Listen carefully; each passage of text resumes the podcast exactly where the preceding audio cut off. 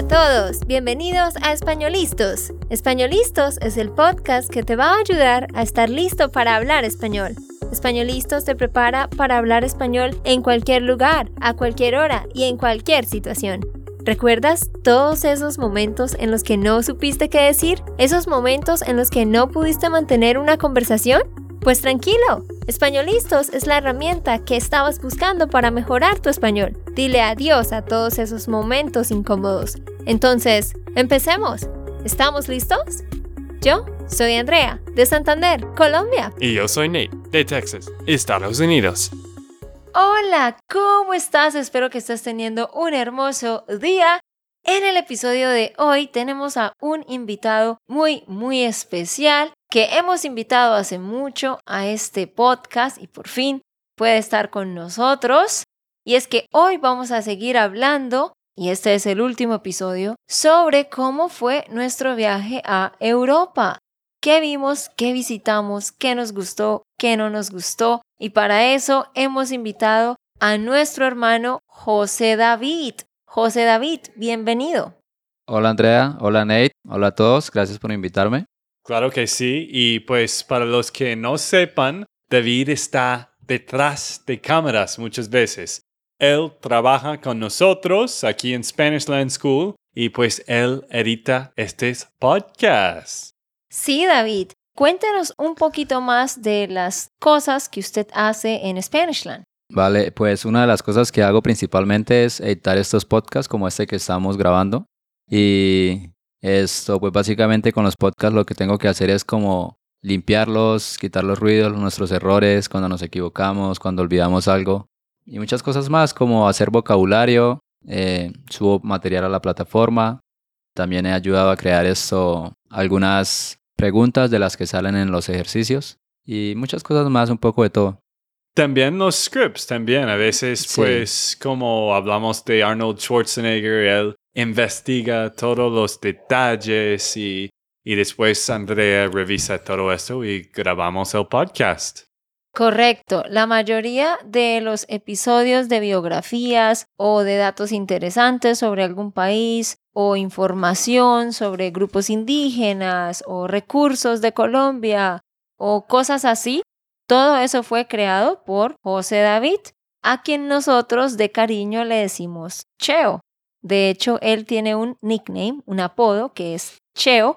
Sí, de hecho ese apodo lo tengo como desde que tengo memoria. De toda la vida todo el mundo me conoce como Cheo, pero es curioso porque mis amigos, digamos mis amigos solo me dicen David. De hecho mis amigos no saben de ese apodo, es como algo familiar. ¿Y qué prefieres de los dos? No, honestamente me gusta más David. Bueno, entonces no voy a decir Cheo de este momento. Pero listo, bueno, en este episodio vamos a hablar de la tercera parte. Ya hemos hablado con Miguel y con Valentina y ahora vamos a hablar con el último hermano, David. Sí, porque para los que no lo sepan, Spanishland es algo familiar donde está Miguel, David, Valentina mi mamá a veces participa en algunos videos. A mi papá sí le da mucha pena salir en los videos, por eso no sale, pero él nos ayuda en los viajes de inmersión cuando traemos gente y bueno, ya saben que están algunos tíos y primos, entonces nos alegra que David pueda estar aquí hoy y que ustedes lo puedan escuchar también. Entonces, sí, si no has escuchado los otros episodios y no sabes quizás de qué estamos hablando, pues ya hicimos dos episodios más donde te estamos contando cómo fue ese viaje en familia, donde fuimos mis tres hermanos, Nate, mi mamá y yo, y visitamos pues estos países interesantes. Puedes ir a escuchar los episodios 322, donde hablamos de España e Italia, y el episodio 324, donde hablamos de Italia y Suiza. Así que hoy vamos a hablar de Francia. ¿Qué fue lo que hicimos en Francia? ¿Qué nos gustó? ¿Qué no nos gustó?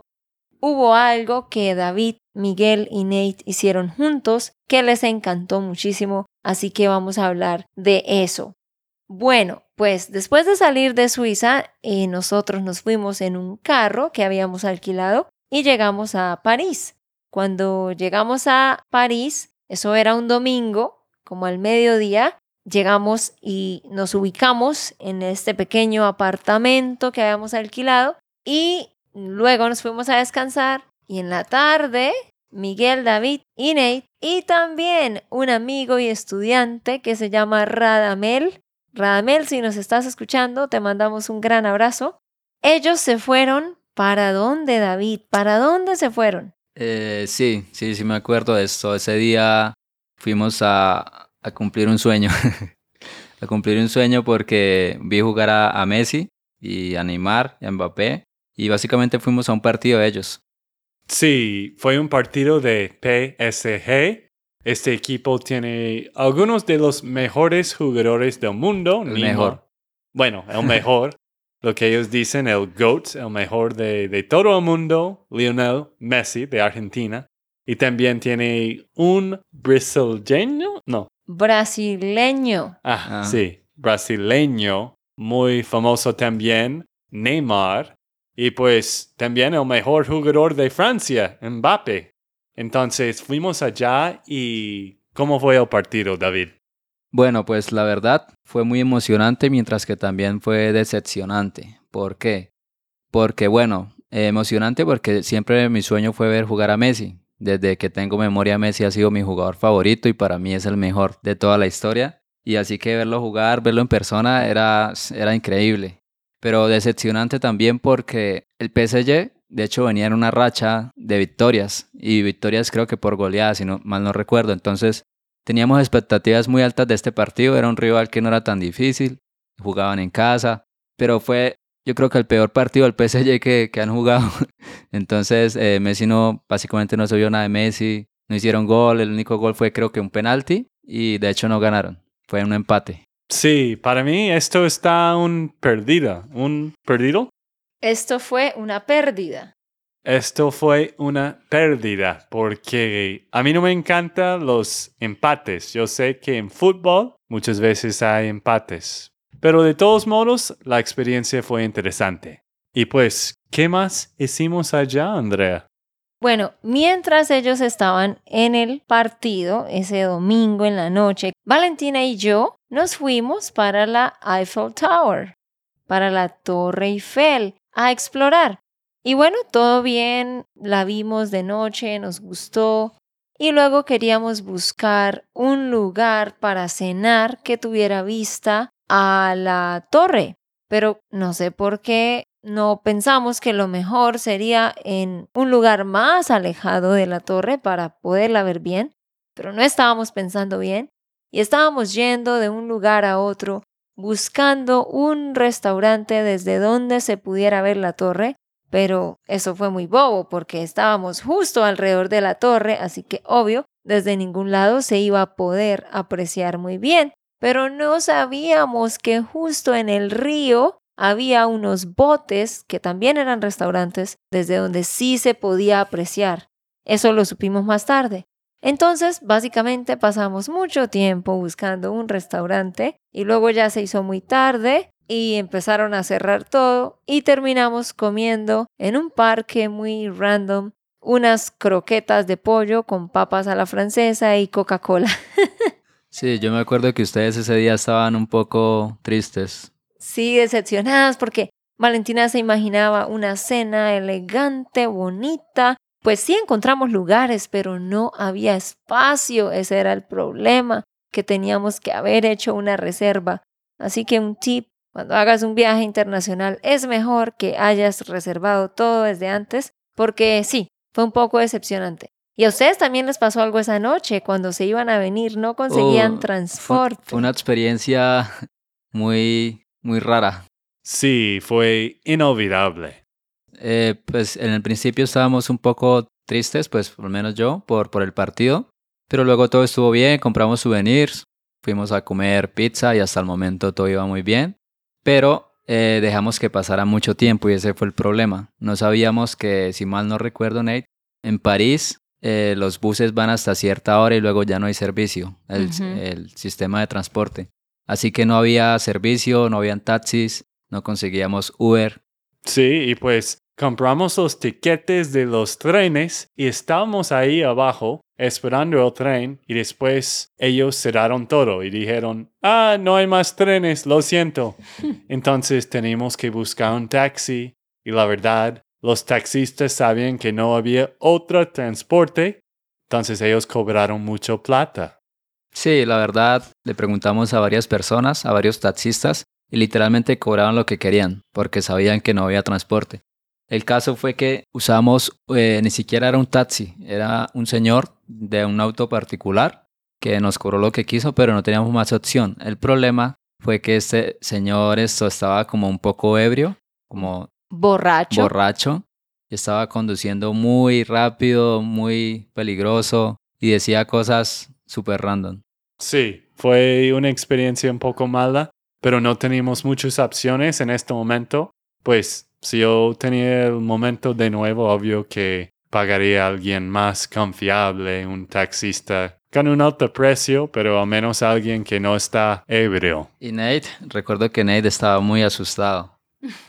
Claro, ¿y tú no? No, Es que este hombre manejaba muy rápido y iba como loco por las carreteras. Así que ellos estaban muy asustados porque él parecía tal vez como borracho o como drogado. O sea, era obvio que algo no estaba tan bien en su cabeza.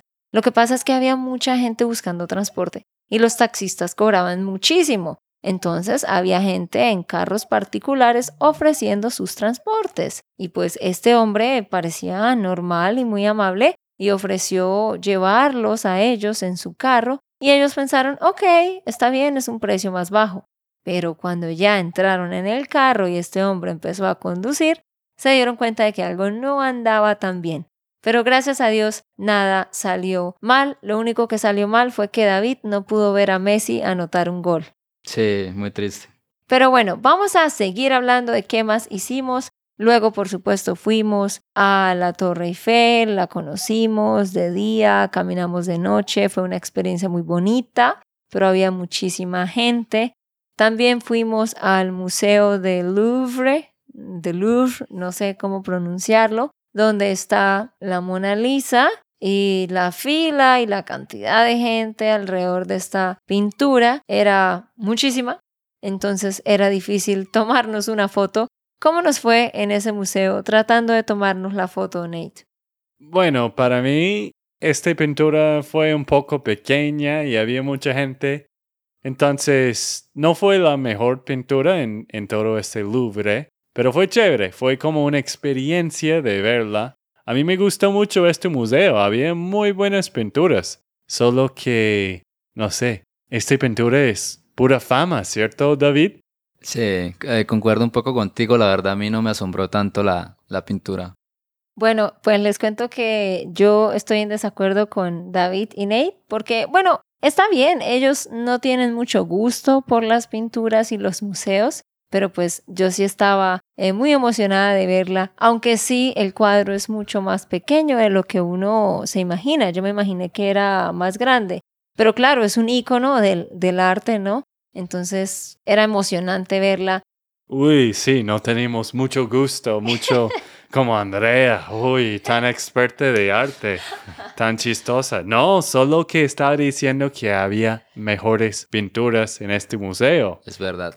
Bueno, pero después del museo que hicimos, caminamos más por la ciudad, vimos otros lugares icónicos como el Arco del Triunfo y fue chévere, pero como ya lo dijimos antes, lastimosamente todo lo hicimos como muy rápido, como fuimos de un lugar a otro y ya teníamos que ir al Airbnb a empacar de nuevo porque nos teníamos que ir. Entonces fue muy chévere la experiencia, pero si lo pudiéramos volver a hacer, pasaríamos más tiempo en cada lugar. ¿Qué recuerda usted de Francia? Otra cosa que usted recuerde de París en cuanto a la torre o el Arco del Triunfo o el museo que le gustó, le llamó la atención. Eh, sí, bueno, a mí la verdad, el tema de, de un museo, de cosas así, de ir a tomarme la foto en el lugar donde todos se toman la foto, a mí nada de eso me emociona. Me emocionó más, por ejemplo, usar los trenes subterráneos de París. Para mí es una experiencia que recuerdo más, como más ver la cultura, ver las personas, como en su día a día. Y algo que me llamó mucho la atención fue que llevábamos muchos, pues por lo menos yo llevaba muchos días comiendo comidas que tal vez no me gustaban tanto. Y ese día en París encontramos un restaurante colombiano, pero que yo lo verifico como que era 100% colombiano, era muy rico, la verdad. Me sentía como en mi propia casa, la verdad.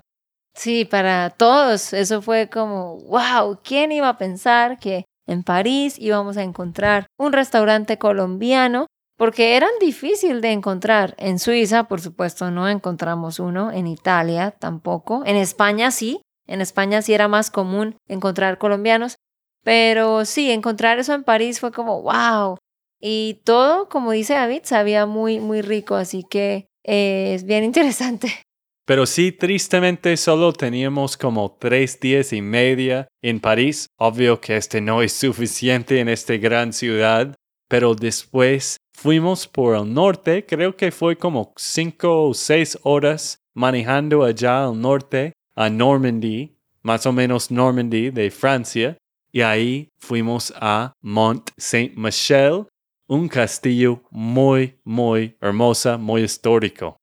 Sí, ese castillo que seguramente ustedes lo han visto en imágenes porque es muy popular, Le Mont Saint-Michel. Muy, muy lindo. ¿Qué le pareció ese lugar, David? ¿Qué recuerda ese lugar y los alrededores? Bueno, recuerdo que para llegar ahí tuvimos que caminar bastante. Y sí, fue un recorrido chévere, la verdad. Yo soy un poco aburrido, pienso porque no me emocionan casi esas cosas, ni la Torre Eiffel. Pero bien, yo viví la experiencia, conocí lugares nuevos, estuvo chévere. A David le emociona más todo lo que tiene que ver con la naturaleza o como cosas de la ciudad, ¿no? Sí, de hecho mi lugar favorito fue eh, Suiza. Suiza sí fui verdaderamente feliz en mi viaje. Pero en las demás ciudades sí confieso que en los demás países donde estábamos en la época de calor, a mí la verdad el calor me, me, me afecta bastante y no, Creo que no lo disfruté al 100%, pero fue muy chévere porque todos son experiencias. Claro, pues como ustedes saben, estuvimos en España, en Italia y obviamente hay muchos museos y castillos y catedrales y murallas y pueblos antiguos, que eso a mí personalmente me gusta mucho.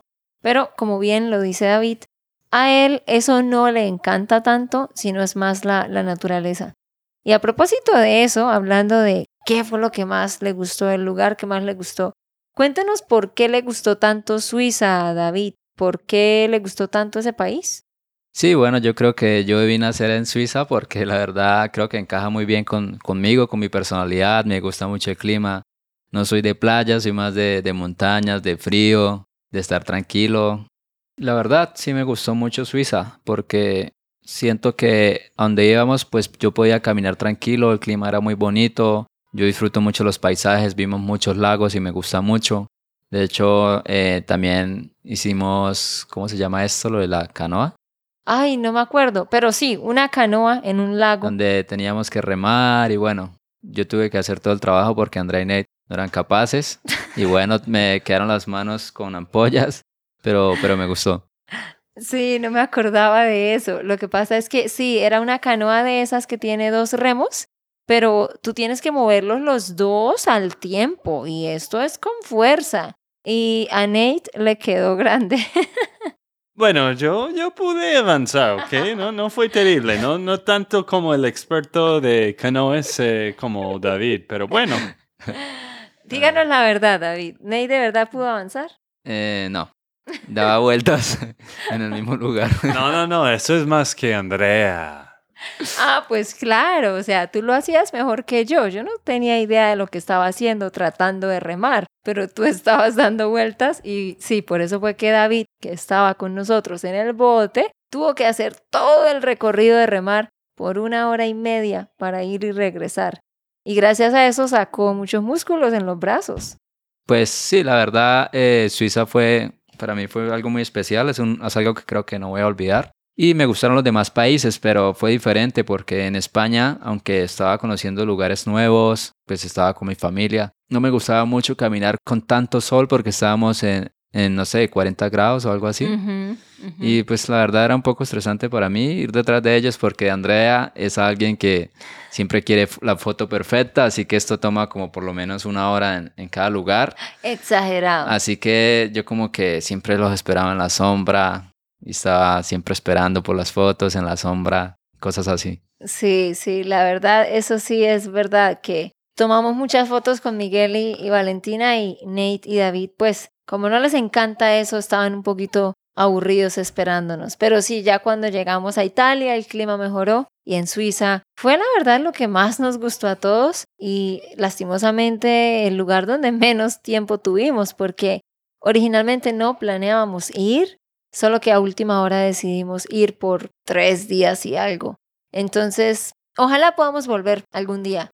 Pero bueno, volviendo a Normandy y este castillo en Le Mont Saint-Michel, no sé si lo estoy diciendo bien en francés, nos gustó muchísimo allá, sí, como un castillo, había también un convento, hay un, un pueblo construido ahí, muy, muy lindo ese lugar, y afuera había como praderas, y luego había así como, como el mar o un lago, yo no sé qué era, pero estaba rodeado de agua y se veía muy, muy bonito.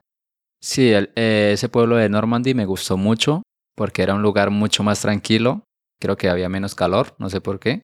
Y menos tráfico, era un pueblo con, donde vivían pocas personas. eh, los atardeceres eran muy bonitos. La verdad me gustó mucho más que París esa- estar en ese lugar. Ya después de Normandy, tuvimos que regresar a París porque ya nos íbamos de regreso para España a empezar el camino de Santiago, que ustedes saben que ya hicimos dos episodios sobre el camino de Santiago. Entonces, regresamos a París, tuvimos una tarde y una noche más en París y gracias a Dios nos dimos cuenta de que podíamos cenar en un bote en el río del cual se veía la torre. Y entonces, gracias a Dios, fuimos allá, hicimos una reserva, hicimos un pequeño paseo en el bote por el río, subimos hasta ver la, la Catedral de Notre Dame y otras cosas, y luego regresamos y cenamos desde ese bote y pudimos ver la torre. Esa fue mi parte favorita de París porque en la noche la torre tiene muchas luces, es muy muy lindo. Y yo pues sabíamos que teníamos que regresar en la noche porque teníamos un vuelo en la mañana, pero el aeropuerto era como una hora de París. Este aeropuerto se llama Beauvais. Este aeropuerto pues dice París, pero la verdad es una hora de allá, un poco más lejos. Y es un pueblo pequeño. Entonces yo siempre estaba diciendo, hay que regresar, hay que regresar porque tenemos que ir temprano en la mañana. Y por fin, pues salimos como la medianoche, ¿no?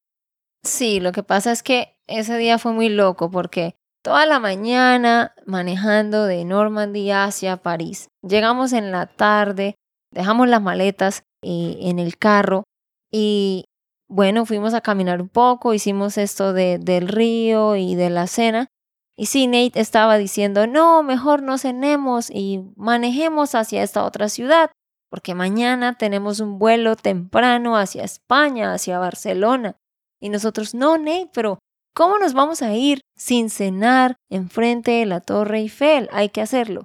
Y bueno, salimos como a las 11 de la noche y llegamos a las 12 a este otro pueblo en el cual teníamos una reserva para dormir esa noche en un hotel muy pequeño. Pero David, ¿qué pasó cuando llegamos a este supuesto hotel? Bueno, yo tengo un mal recuerdo de esto porque me acuerdo que yo estaba como muy cansado. Estaba muy cansado, tenía mucha hambre y como que solo quería llegar a- al hotel. Pero cuando llegamos nos llevamos la desilusión de que estaba cerrado o algo así. Ya se había acabado el tiempo de check-in.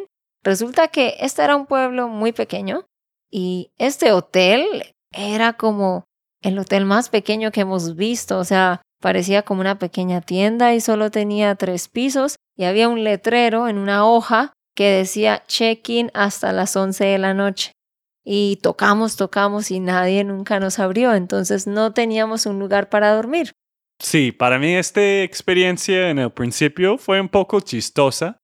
Nosotros estábamos riendo, pero No. después está, bueno, yo sé que Valentina y Miguel un poco. Fue algo como, ¿cómo es posible un hotel que está cerrado? ¿Cómo puede tener un hotel cerrado? Pero este pueblo fue pues re pequeño y el hotel también y Y bueno, después como, ok, encontramos otro hotel. ¿Y qué? Es que este pueblo creo que no era un, un pueblo turístico. Creo que no iba nadie, solo nosotros. Ajá. Sí, exacto. Es que es como una pequeña trampita que ponen ahí en los vuelos porque te dice que es un vuelo desde París y tú lo compras, pero luego cuando te manda el recibo te muestra que realmente está a una hora de París. Y está bien, pero si vas a quedarte de noche, tal vez era complicado encontrar un hotel. Pero bueno, sí, encontramos otro después de dar vueltas. Tuvimos que pagar mucho más y gracias a Dios todo salió bien. Y el siguiente día nos devolvimos para Barcelona porque de ahí salíamos para el Camino de Santiago, que yo sé que fue la parte favorita de David. David llevaba un mes esperando a que llegara el día de hacer el Camino de Santiago, porque viajamos por un mes en estos países y luego el mes siguiente hicimos el Camino de Santiago. David, díganos por qué le gustó tanto el Camino de Santiago. No, pues me gustaron las dos cosas, pero honestamente desde que empezamos nuestro viaje, yo pensaba más en el camino y en la experiencia que, que íbamos a tener caminando que como que pensando en visitar la Torre Eiffel o pensando en visitar algún lugar muy conocido. La verdad no, no me emocionaba tanto como hacer el camino, honestamente. Yo simplemente quería como vivir ese reto porque era, es difícil, son 700 y algo de kilómetros. Y para mí era algo más personal. Quería tomarme ese tiempo para pensar, para caminar. Y ya, eso es todo. Y también para estar en la naturaleza, ¿no? Y ver los diferentes paisajes y los cambios en, en, en la naturaleza, porque atravesamos España de un lado a otro, entonces habían cambios en el ambiente, en la temperatura, en los cultivos, en la arquitectura. Entonces era bien interesante porque cada día como que te encontrabas con algo, con algo nuevo. Sí, pues tenemos varios podcasts sobre este Camino de Santiago. Quizás ustedes quieren saber un poco más de esto. Tenemos el episodio 305 y 307 como lo bueno y lo malo de nuestra experiencia. Para mí este, este camino fue muy chévere, algo muy duro porque fue 33 días caminando como 6 hasta 8 9 horas al día pero los recuerdos y el tiempo junto con la familia caminando con el mismo propósito, eso fue muy, muy genial y obvio cosas que nunca vamos a olvidar, ¿cierto David? Sí, como el día que te gané una apuesta en el camino. ok, vamos a terminar con esta anécdota porque esto lo tienen que saber. Ustedes tienen que saber que Nate no es un buen perdedor. Nate es muy tranquilo como ustedes lo ven, pero él es muy competitivo. Y Nate y David constantemente están haciendo retos y apuestas y cuando David gana, que ha sido muchas veces, Nate no lo acepta y trata de justificar y justificar. Entonces, David, cuéntenos rápidamente cuál fue ese reto, cuál era el reto y quién ganó y quién perdió y todo eso. Bueno, de hecho no recuerdo cómo se originó todo. No recuerdo muy bien, pero creo que estábamos un poco ya tarde para acabar la ruta del día. Y si mal no recuerdo, Andrea, como de costumbre, se fue en taxi con mi hermana Valentina. Ay, qué así mentira. que sí, sí fue así. Y quedamos solo los tres hombres en ese, ese día. Así que queríamos ir rápido, estábamos cansados y fue Nate como que, amigo, no, te apuesto a que llego primero que tú o algo así. Y así comenzó todo. Es que no, porque es que usted dijo que como de costumbre. Ya todos saben que yo sí cogía algunos taxis o buses en algunas veces, pero no fue de costumbre. Pero sí, ese día Valentina y yo nos habíamos venido para Logroño, se llama la ciudad Logroño, por adelantado, y se quedaron ustedes. Entonces Nate le dijo a David, te reto a llegar primero a la ciudad. Aquí está, esto es lo importante que Nate le dijo, vamos a ver quién llega primero a la ciudad. Entonces, ¿qué pasó? Bueno, la apuesta también era en euros, ¿no? Como 20 No sé. euros. Nate siempre apuesta dinero. El punto es que no- era más por, el- por ver quién ganaba. Y sí, él, él me dijo, vamos a, al que llegue primero hasta, hasta, el, hasta el destino, ¿no? El destino era Logroño. Pero cuando yo llegué primero a Logroño, porque fue una, fue una competencia muy reñida entre él y yo, a veces él me pasaba, a veces yo lo pasaba. Pero iban corriendo, imagínense, Eh, estaban Fueron locos. aproximadamente, no sé, 15 kilómetros, como en menos de, de una hora, como... Fue como 12 kilómetros y, y hicimos esto en, en más o menos una hora. Sí, pero ellos estaban corriendo con este bolso grande en la espalda. O sea, yo no hubiera permitido que hicieran eso. Fue muy irresponsable, pues por las rodillas y todo. Pero sí, básicamente estaban corriendo y Nate pasaba a David y luego David iba más rápido y lo pasaba.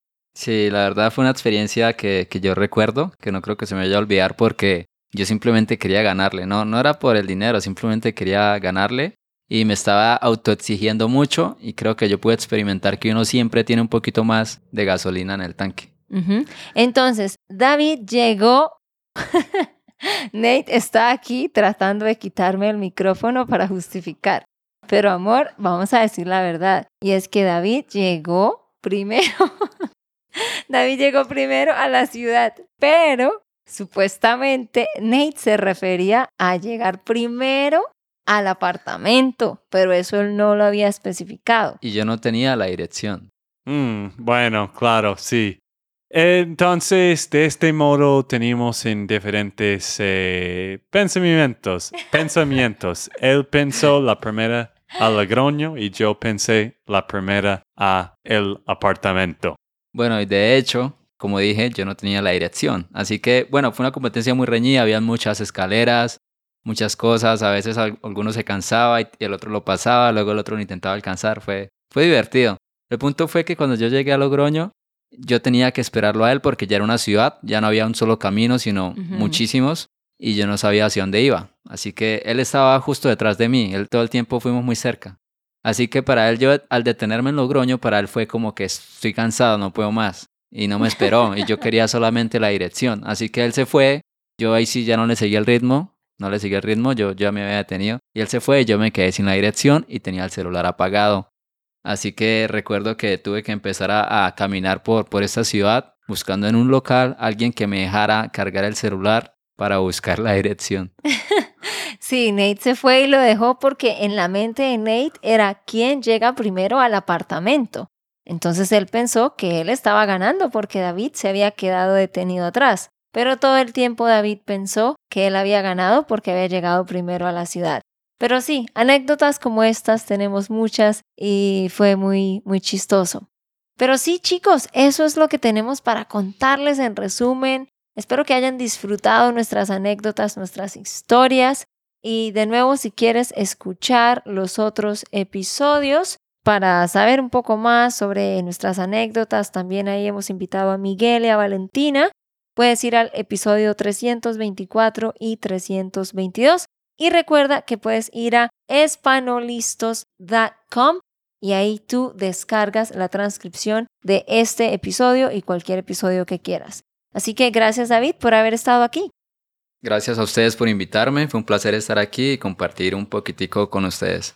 Bueno, y última cosa, no perdí. Ok, esto fue todo por el episodio de hoy. Esperamos que les haya gustado y que hayan aprendido. Y recuerda, si sientes que estás listo para aprender español, solo da un clic en Español Listos. No olvides dejar tus comentarios de lo que te gustó y los temas que quieres que tratemos. Suscríbete y déjanos tus reseñas. Españolistos les dice chao chao y hasta la próxima.